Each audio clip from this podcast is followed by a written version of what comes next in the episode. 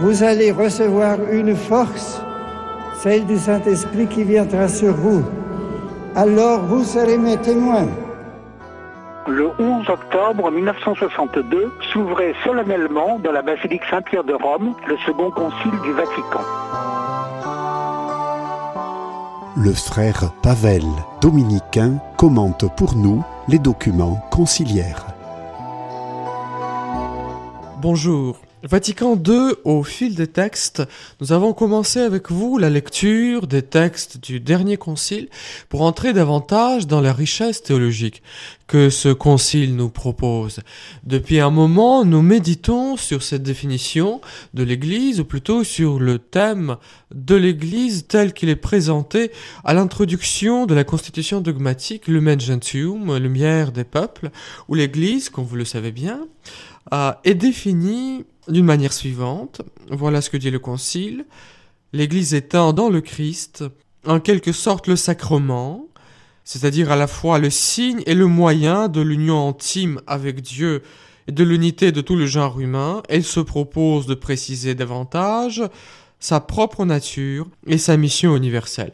Nous avons médité avec vous euh, sur cette définition, sur cette expression, l'Église qui est dans le Christ en quelque sorte le sacrement, c'est-à-dire le signe et le moyen. La sacramentalité de l'Église qui est pensée par rapport à celui qui est le sacrement par excellence, Dieu incarné, Verbe fait chair, où l'humanité de Jésus est une parfaite expression de sa divinité assumée par le Verbe, et en même temps cette humanité est l'instrument de notre sanctification, de sorte que l'œuvre de salut qu'il a accomplie nous est communiquée par les sacrements de l'Église.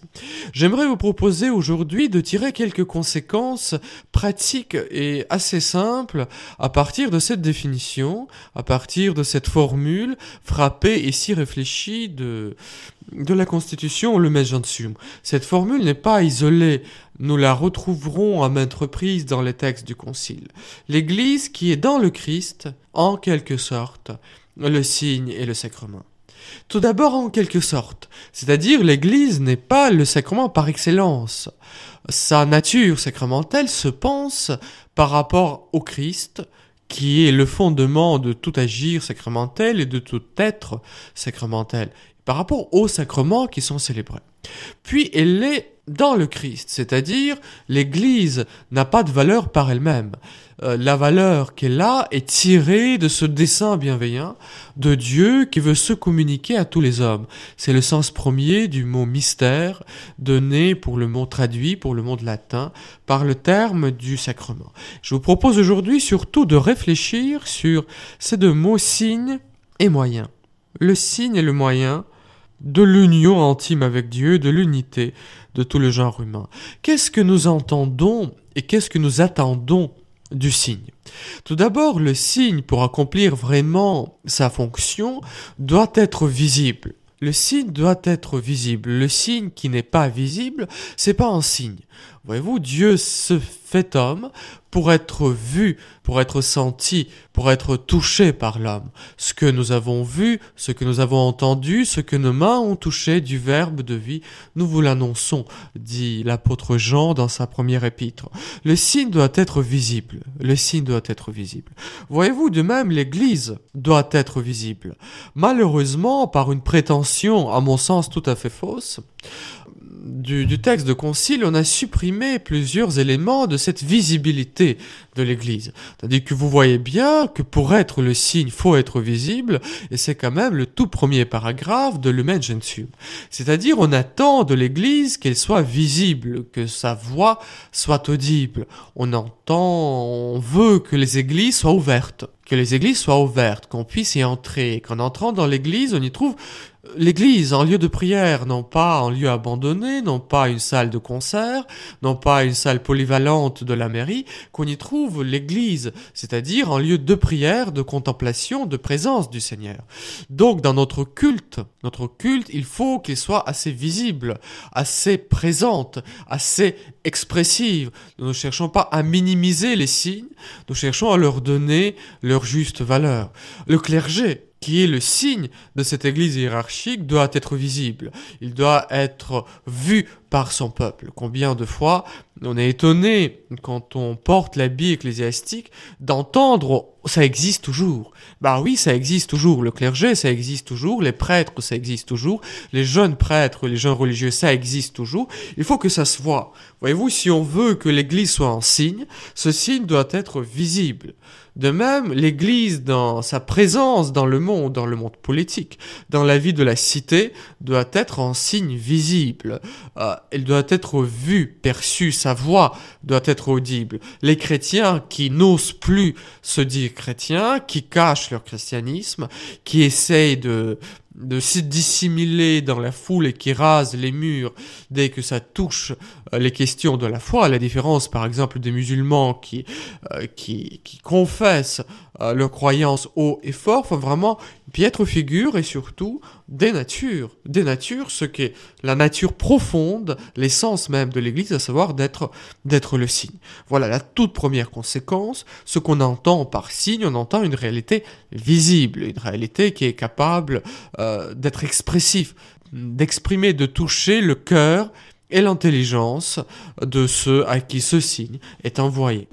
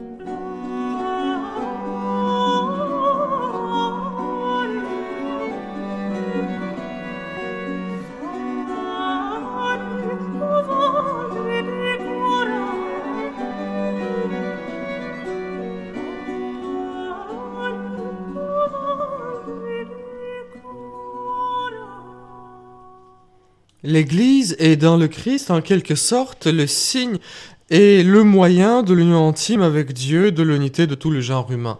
Lire les textes Vatican II, c'est tomber nécessairement sur cette phrase, se trouvant dans le premier paragraphe de Lumen Gentium. Qu'est-ce que cela veut dire être signe? On demande signe avant tout d'être visible, d'être perceptible, d'être accessible. Première chose, l'Église doit être une réalité visible.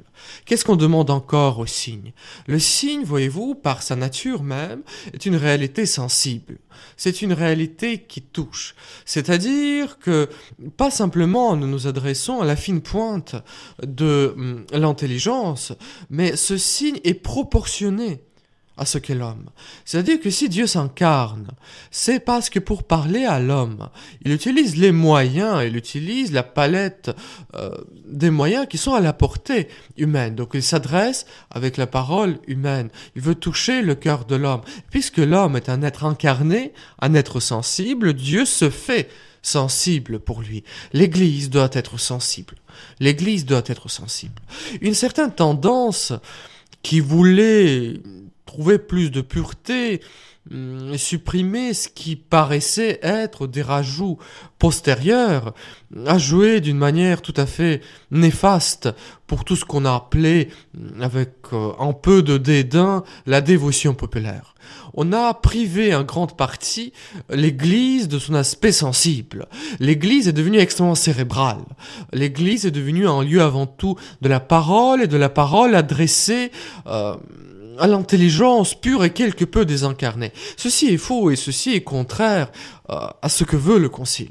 Parce que si le Concile veut que l'Église retrouve sans cesse sa nature de signe, le signe doit être proportionné à ce qu'est l'homme. Donc, il faut qu'il s'adresse à l'homme dans toute euh, son intégrité, avec ce qu'il a de corporel, d'affectif, de sensible pas simplement, pas simplement de l'intellectuel.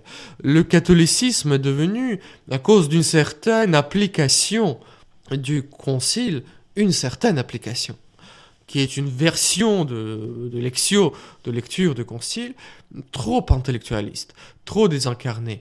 Euh, la dévotion populaire, la dévotion sensible, cordiale, affectueuse, qui a nourri tant de générations de chrétiens, a beaucoup souffert. Et il est tout à fait temps de retrouver cet aspect de, cordialité et de l'affectuosité, si j'ose me permettre ce mot quelque peu barbare, dans les rapports avec Dieu. La dévotion populaire est à remettre en valeur, évidemment, dans la subordination hum, très juste, très exacte très stricte au mystère de la célébration liturgique telle qu'elle, au culte eucharistique, la source et le sommet de la vie chrétienne, mais le signe doit être sensible. Le signe doit toucher l'homme dans tout ce qu'il est dans tout ce qu'il est. Voyez-vous, par exemple, euh, au moment de la célébration de la messe, on a supprimé dans la pratique, je ne sais pas pourquoi d'ailleurs, pratiquement tout ce qui relève des attitudes corporelles.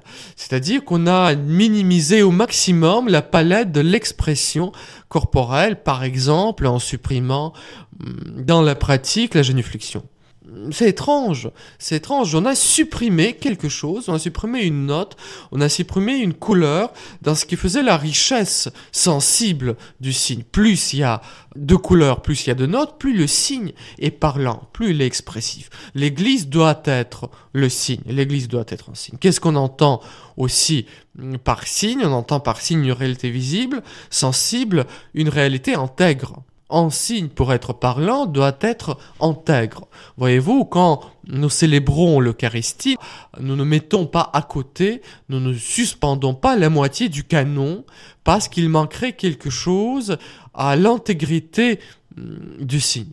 Par exemple, quand vous baptisez un enfant, vous n'allez pas prononcer la moitié de la formule je te baptise au nom du Père et du Fils. C'est non, pour que le sacrement puisse s'accomplir, il faut que le signe soit posé dans son intégrité. De même, l'Église visible, l'Église sensible doit être présente dans son intégrité, c'est-à-dire avec l'intégrité de son enseignement, avec l'intégrité de son dogme. Les hommes ont droit à la vérité.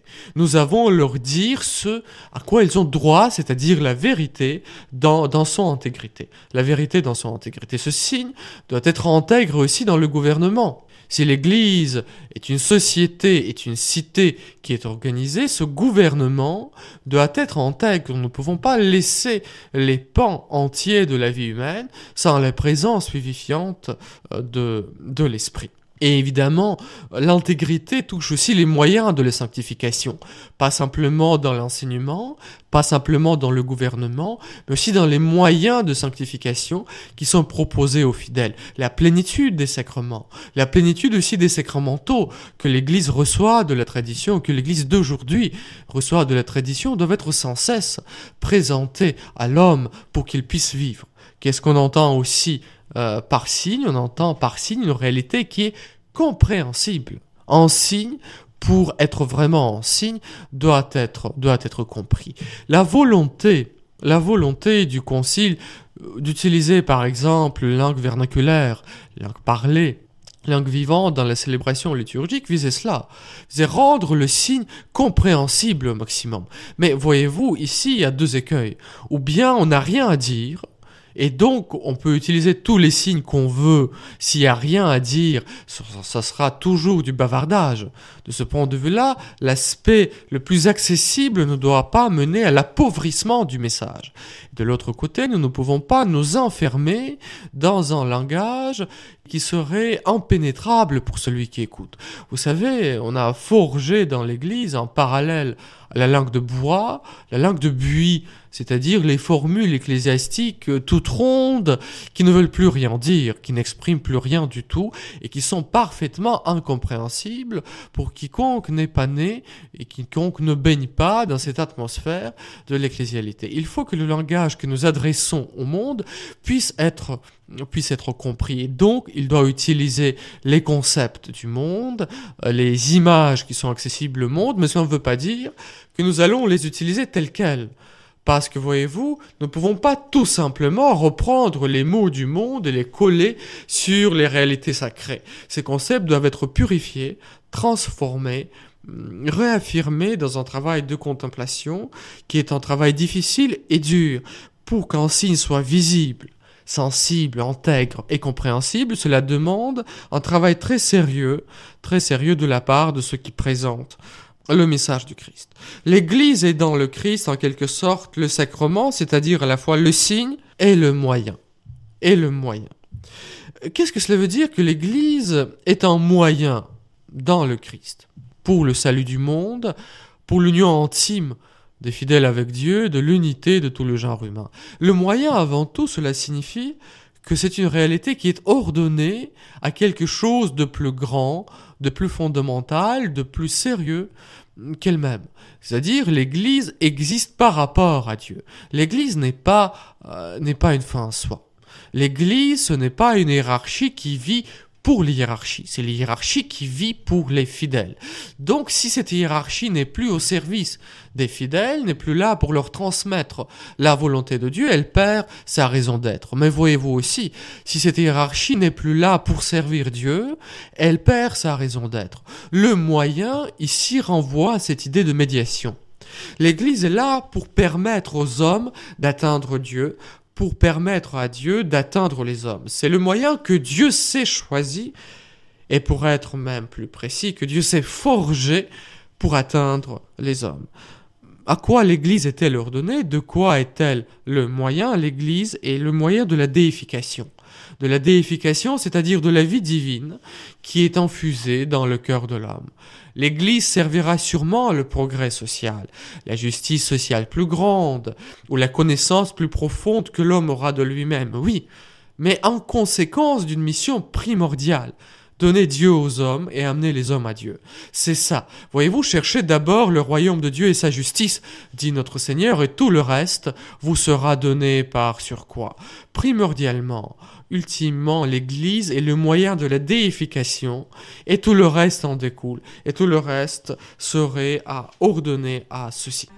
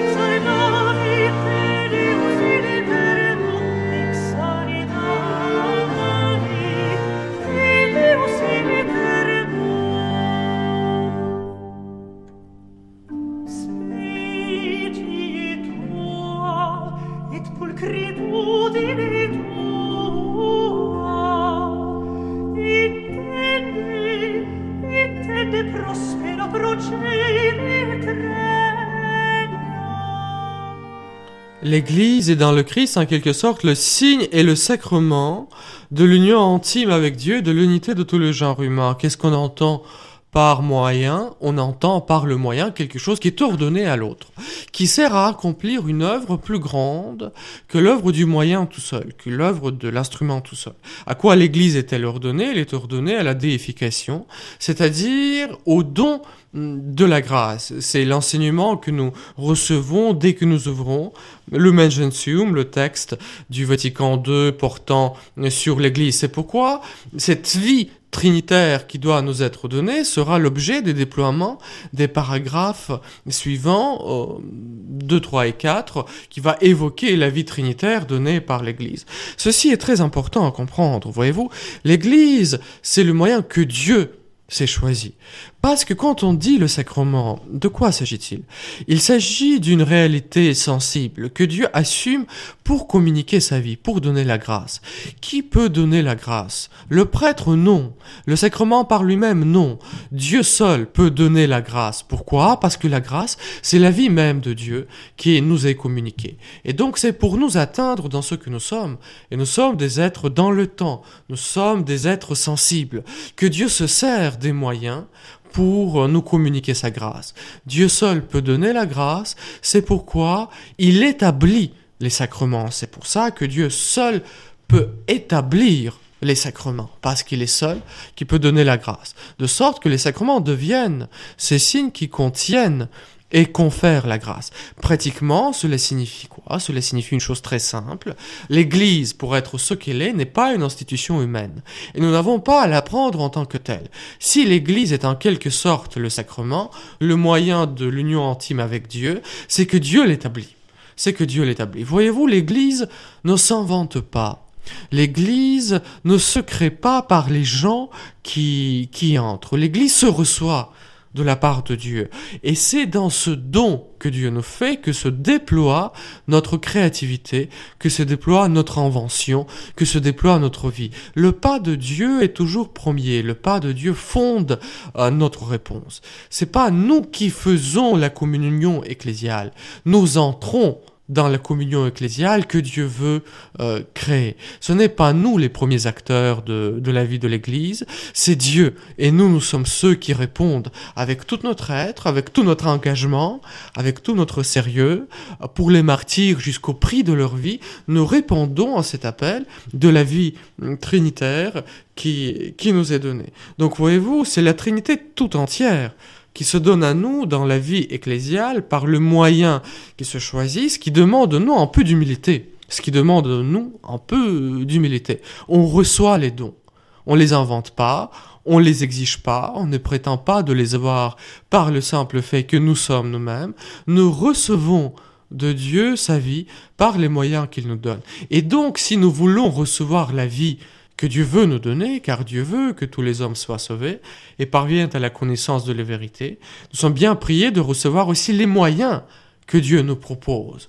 Voyez-vous, Dieu nous donne non pas les conditions pour nous donner sa vie, je te donnerai ma vie, je t'introduirai dans la vie éternelle si tu fais ceci ou cela. Non, il nous donne les moyens pour y accéder. Si nous voulons cette fin-là, qui est la vie éternelle avec Dieu, dans la communion de l'Esprit Saint, dans le Fils éternel, il faut d'accepter les moyens que Dieu a mis à notre disposition. Voyez-vous, c'est ça ce que le mot moyen appliqué à l'Église veut dire, et ce qui est passé en grande partie hmm, un peu aux oubliettes, c'est-à-dire comme si l'Église était à inventer, comme si l'Église était à sauver. Je pense que une des crises majeur de l'Église est dû au fait que nous ne percevons plus l'Église comme un lieu du salut, comme un lieu où le salut nous est offert. Nous imaginons que c'est à nous de sauver l'Église. Ce n'est pas vrai. Ce n'est pas vrai. Nous n'avons pas à sauver l'Église. Nous avons à être sauvés par l'Église. Et parce que nous voulons être sauvés par elle, tant que Dieu veut nous sauver par elle, que nous nous mettons à son service, que nous mettons au service de nos frères, que nous nous mettons au service des sacrements, que nous donnons notre vie pour le sacerdoce, pour la prédication, pour le gouvernement, pour que la justice de Dieu puisse être faite dans ce monde. Nous servons l'Église qui nous précède et qui nous transcende, parce que c'est les moyens que Dieu a voulu pour nous. De sorte, peut-être, que c'est un très grand moyen pour nous, un grand antidote contre notre manque d'espérance. Face à la crise de la vie ecclésiale, face à la crise des vocations, par exemple, face à la crise de foi que vit notre société, disons-nous que nous n'avons pas à sauver l'Église.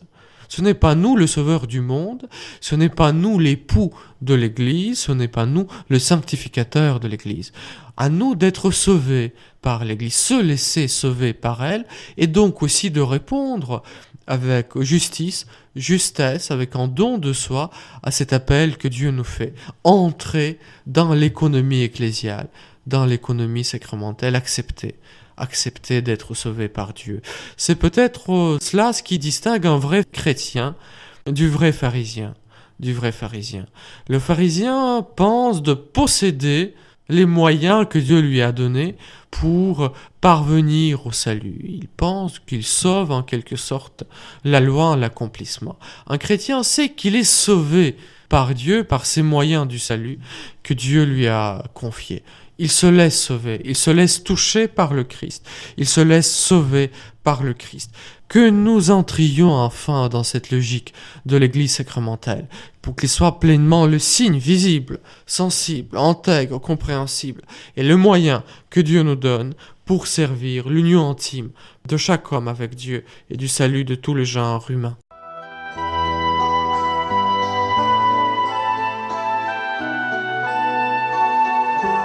C'était le frère Pavel, dominicain, qui commentait pour nous les documents du Concile Vatican II.